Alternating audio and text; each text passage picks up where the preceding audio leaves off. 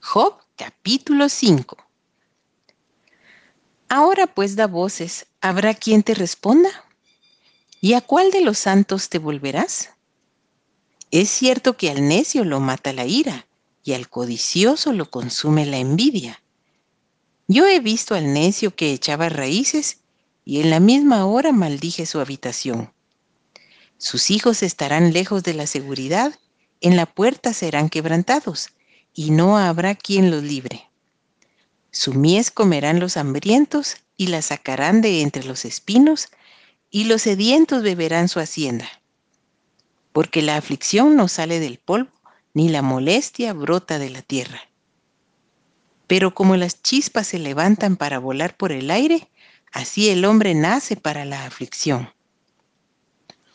Ciertamente yo buscaría a Dios y encomendaría a Él mi causa, el cual hace cosas grandes e inescrutables y maravillas sin número, que da la lluvia sobre la faz de la tierra y envía las aguas sobre los campos, que pone a los humildes en altura y a los enlutados levanta a seguridad, que frustra los pensamientos de los astutos para que sus manos no hagan nada, que prende a los sabios en la astucia de ellos y frustra los designios de los perversos.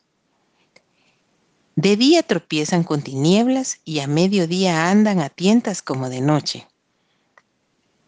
Así libra de la espada al pobre, de la boca de los impíos y de la mano violenta, pues es esperanza al menesteroso y la iniquidad cerrará su boca. He aquí, bienaventurado es el hombre a quien Dios castiga.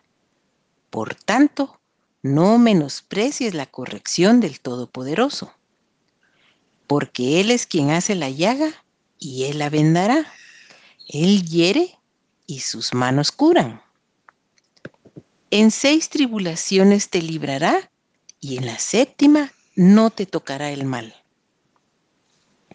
En el hambre te salvará de la muerte y del poder de la espada en la guerra. Del azote de la lengua serás encubierto, no temerás la destrucción cuando viniere. De la destrucción y del hambre te reirás, y no temerás de las fieras del campo, pues aún con las piedras del campo tendrás tu pacto, y las fieras del campo estarán en paz contigo.